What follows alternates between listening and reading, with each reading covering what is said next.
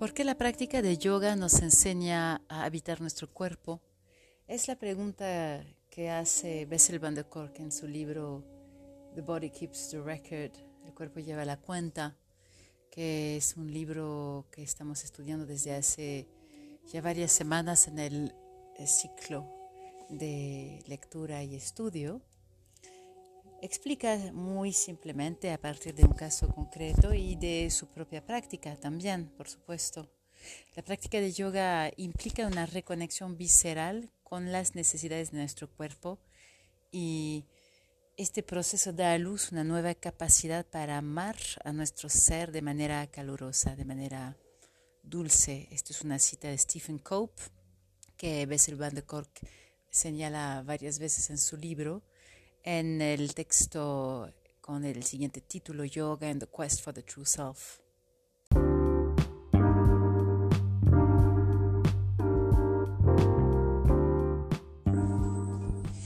Y en su libro, Stephen Cope, autor de Yoga and the Quest for the True Self, describe yoga como probablemente el ejercicio, la forma de ejercicio más perfecta cultiva la salud cardiovascular, la fuerza musculoesquelética, la flexibilidad sin efectos secundarios dolorosos o que puedan generar un cambio estructural de largo alcance, como sucede con el aerobics o los ejercicios de impacto elevado. Y sigue explicando Stephen Cope que además sincroniza todos los sistemas del cuerpo, el sistema respiratorio, el sistema digestivo, reproductivo, endocrino, linfático y sistema nervioso. Yoga cultiva la capacidad corporal para relajarse y reduce de manera muy impresionante los efectos negativos del estrés. Con una práctica de yoga regular, respiramos mejor, dormimos mejor, digerimos mejor nuestros alimentos, también nos sentimos mejor. Es muy posible también que con la práctica de yoga recuperamos, nos recuperemos de una enfermedad crónica y para muchos eh, estadounidenses, porque él este es estadounidense, la mejor parte es que ninguna, ninguno de estos beneficios requiere muchos años de entrenamiento y de aprendizaje.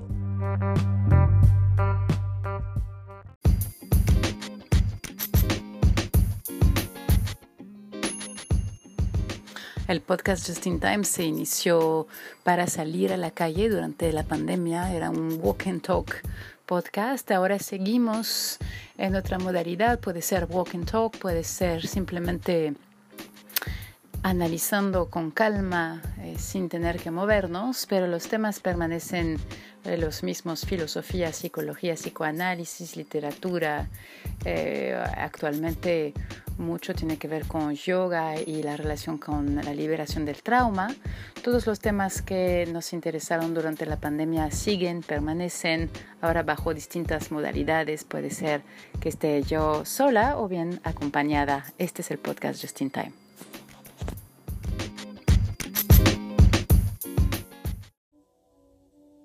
En este capítulo, que es el 16 de The Body Keeps the Score, Bessel van der Kolk toma o menciona un solo caso, que es el caso de alguien que él llama Annie, que es una persona que ha sido violada por su madre y su padre, tiene una ansiedad incontrolable, es una excelente educadora de niños y niñas con capacidades especiales. La pone al inicio a respirar, le enseña tapping, el EFT, que, significa Emotional Freedom Technique, en puntos de acupresión específicos.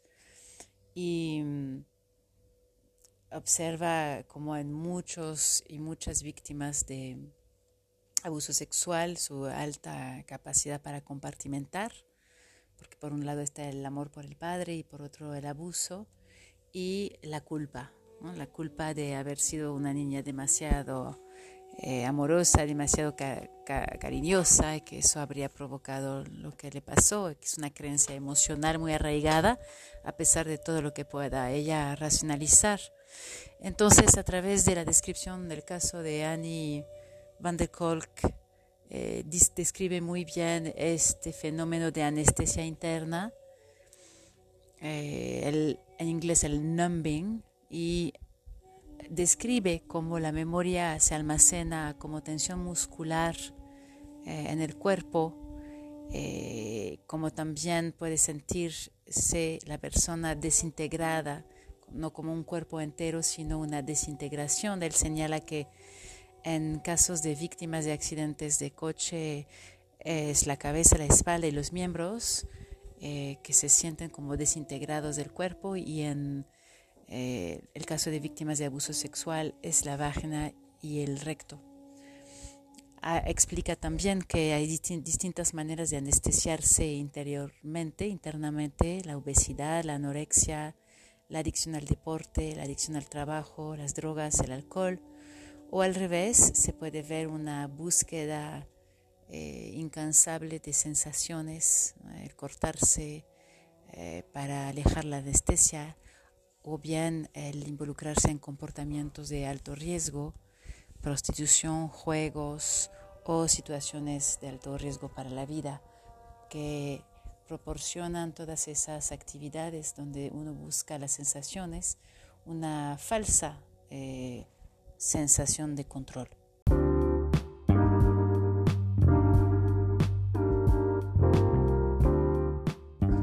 Y estos beneficios físicos que eh, menciona y describe Stephen Cope son la parte visible del iceberg, porque los practicantes los y las practicantes regulares de yoga describen una cantidad de transformaciones sutiles que son muy difíciles de medir de manera científica. Eh, son cambios, modificaciones en la forma de ser, dificultad, difíciles de, eh, de colocar en cantidades, de cuantificar.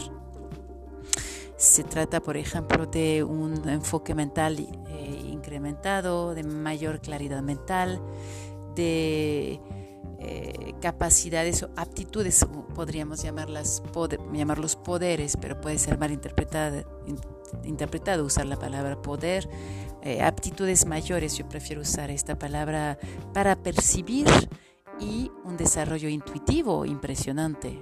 Eso se nota cuando llevamos varios años practicando en una base diaria.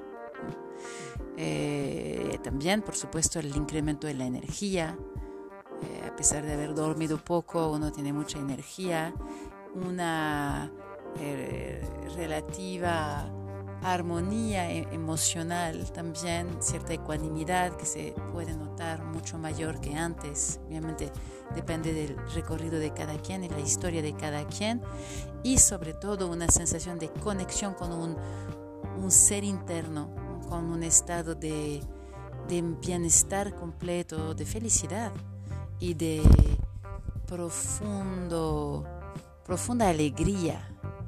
Eh, también hemos eh, hablado varias veces de historias de milagros, de sanación física, emocional o espiritual. En su búsqueda de explicar cómo funciona el yoga y cómo funciona la capacidad de habitar el cuerpo que uno desarrolla con la práctica de yoga, Van de Kolk explica, señala cómo las personas que quienes cargan enojo, cargan con enojo, con miedo, eh, tienen tensión muscular constante, que puede llevar a espasmos, dolor de espalda, migrañas, fibromialgia, incluso dolor crónico, y que muy tristemente esta serie de problemas será atendida por medicación la mayor parte de las veces sin jamás ser ubicada como una forma de lidiar con el trauma. No se va a saber nunca que eso es lo que el cuerpo intentó hacer con esa serie de síntomas corporales. Explica Van der Kolk que mm, con Annie, los dos primeros años, su enfoque fue ayudarla a mm, lidiar con el tolerar las sensaciones físicas que le generaba el recordar su, su trauma y su historia, el simplemente, el ser simplemente capaz de sentir sin juicio, sin huir, de observar las imágenes, sin sentir pánico. Eh, esto fue el alcance de los dos primeros años de trabajo con ella. La práctica de yoga implica, conlleva una regulación de abajo hacia arriba, bottom-up approach. Nos eh, acordamos lo que señala Van der Kolk cuando describe los dos sistemas nerviosos. En la práctica yoga, en mis clases, siempre, siempre hablo del sistema nervioso parasimpático y contra el sistema nervioso simpático. En realidad no son dos sistemas que se opongan ni que el simpático sea malo y el parasimpático bueno, en absoluto. Al contrario, es eh, la coherencia, eh, la unión entre esos dos y el balance entre esos dos que va a significar, que va a permitir que una persona, por ejemplo, pueda responder a los retos de la vida, a las frustraciones, al enojo, a las desopciones de manera controlada y que tenga la capacidad de analizar lo que le sucede con calma. El sistema nervioso simpático eh, funciona con la adrenalina y es carburante para la acción. El sistema nervioso parasimpático funciona con acetilcolina y es el regulador de las funciones básicas, la digestión, la sanación de las heridas, el sueño, los ciclos de sueño. Y la unión, eh, la, el orden que une el, sistema nervioso autónomo implica que el simpático y el parasimpático trabajen de manera balanceada. Existe un marcador que fue descubierto a, finales de los años 90, que se llama variabilidad de la frecuencia cardíaca, en inglés Heart Rate Variability, HRV, que mide el balance entre ambos sistemas, entre el simpático y el parasimpático. Si hay balance entre el sistema nervioso, entre los dos, esta capacidad de analizar está. Si no está, si no hay balance, perdemos la posibilidad de analizar cualquier cosa y es en vez de una respuesta lo que se ofrece es una reacción. Entonces, el HRV mide la congruencia entre la respiración y la frecuencia cardíaca. Cuando inhalamos, se estimula el sistema nervioso simpático y la frecuencia cardíaca aumenta. Y cuando exhalamos, se estimula el sistema nervioso parasimpático y la frecuencia cardíaca disminuye. Hoy están muy de moda las aplicaciones de coherencia cardíaca o congruencia cardíaca, pero en realidad eso es lo que da yoga. Eh, y lo dice de hecho Van der Kolk, está en esa época a punto de lanzar una, un estudio que no existe y pudo haberse dedicado a instalar aplicaciones en su centro de trauma para que los pacientes eh, corrigieran su frecuencia cardíaca y su HRV. Eh, pero no le interesó, él prefirió realizar un estudio que comprobara por qué la práctica de yoga, permite habitar mejor el cuerpo y por qué justamente la coherencia genera una sanación cuando la falta de coherencia genera enfermedades de corazón, cáncer, depresión, PTSD. Entonces se lanza en ese estudio eh, para observar personas con PTSD que suelen tener, por supuesto, una HRV baja. Entonces, donde el sistema nervioso simpático y el sistema nervioso parasimpático no están sincronizados. Y él eh, cuenta que efectivamente yoga en a finales de los 90 sí estaba aconsejado, pero no se sabía científicamente por qué. También se recomendaba hacer maratón para eh, re, esquematizar y corregir el, la HRV, la coherencia entre los dos sistemas, pero no se sabe exactamente por qué. Había varios estudios que eh, estaban empezando a surgir y hoy los tenemos que muestran que la respiración implica y tiene efectos sobre la ira, la depresión, la ansiedad, que ya está muy visto y comprobado por muchos estudios que yoga tiene un impacto claro sobre la, presión, alta, sobre el exceso de secreción hormonal, el asma, el dolor de espalda baja. Pero en esa época, a finales de los 90, no había estudio sobre yoga y PTSD. Entonces, Van der Kolk realiza un estudio sobre la relación entre PTSD y eh, yoga y esto es en 2014. Y ese estudio es realizado con 37 mujeres con una historia traumática aguda y varios años en terapia, estas mujeres señalan que la terapia no les ha ayudado tanto. La mitad del grupo está dividido para practicar yoga y la otra mitad para tomar terapia comportamentalista que aplica mindfulness para conservar la calma.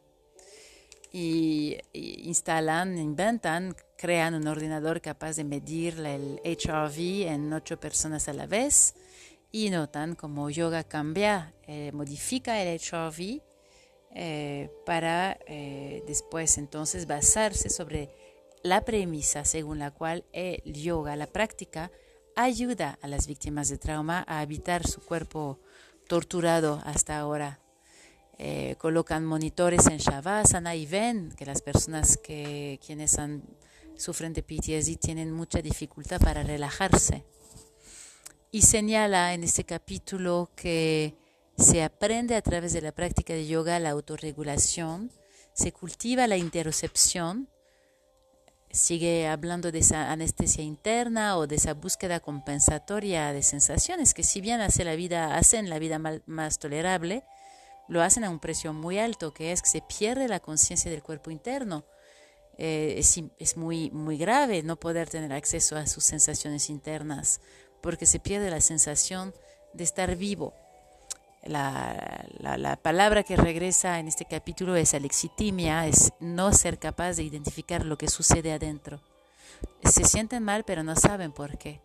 Y con yoga hay una reeducación que se opera en ese aspecto.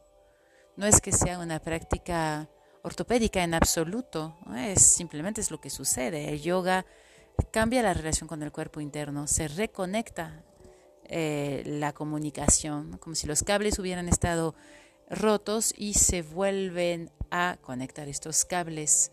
Porque en la práctica ah, tenemos una atención constante hacia las sensaciones.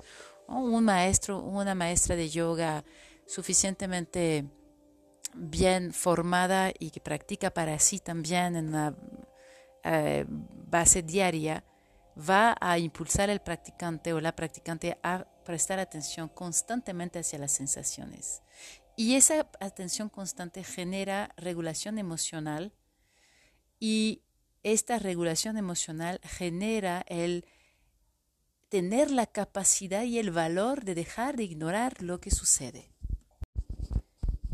Y lo interesante eh, de la práctica de una clase, una práctica, una secuencia de yoga es justamente que en oposición al trauma que parece eterno y que se repite, que nos da la sensación de estar atorados por siempre ahí, en yoga aprendemos que no, no nada es para siempre, que todo pasa, esto también pasa, es algo que también digo mucho en clase y lo decimos los, las y los maestros. Contamos 10 respiraciones en esta postura y pasamos a otra, otra cosa. En 20 semanas de yoga, se incrementa la activación del sistema básico del ser, del ser propio, del self, que en el cerebro es la ínsula y el córtex prefrontal medio. Se activan estas partes del, cerebro, se activa este sistema del, ser.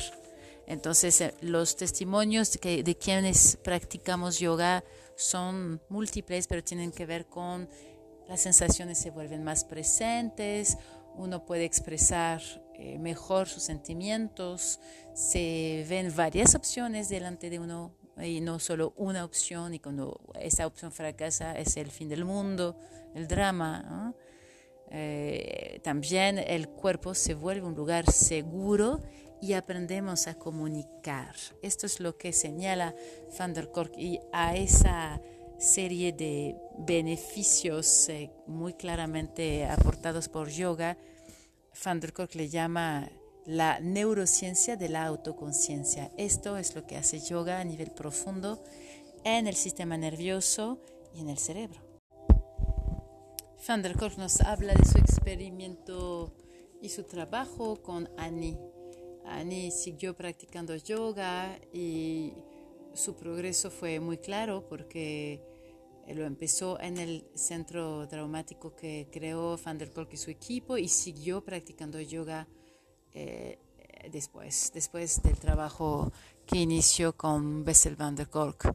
Y su testimonio dice que poco a poco ha aprendido a, a, tener sus sentimientos sin sentirse tomados por ellos, sin sentirse atrapados por ellos, eh, atacados por ellos, que la vida es más manejable, que está más presente en su día, más presente en el momento, que es más tolerante al contacto físico, que es capaz de acurrucarse viendo una película en la cama con su esposo, que eso es un paso muy grande por, por su historia.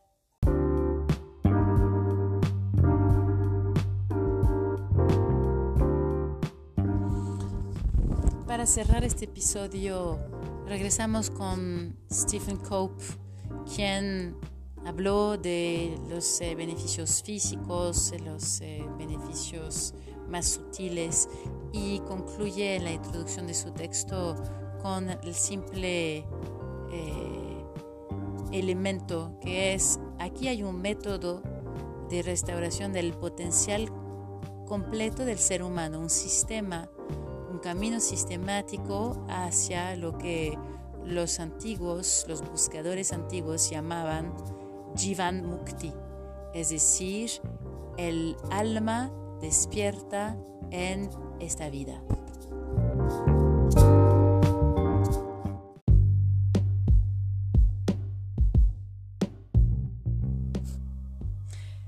Termina este episodio por hoy. Muchas gracias por escuchar, por comentar de manera vocal o manera escrita en el podcast Just in Time en Instagram. Encontrarás manera de mandar mensajes o también directamente aquí en la descripción puedes entrar a la página y dejar mensajes vocales para participar en la conversación. Gracias y hasta muy pronto.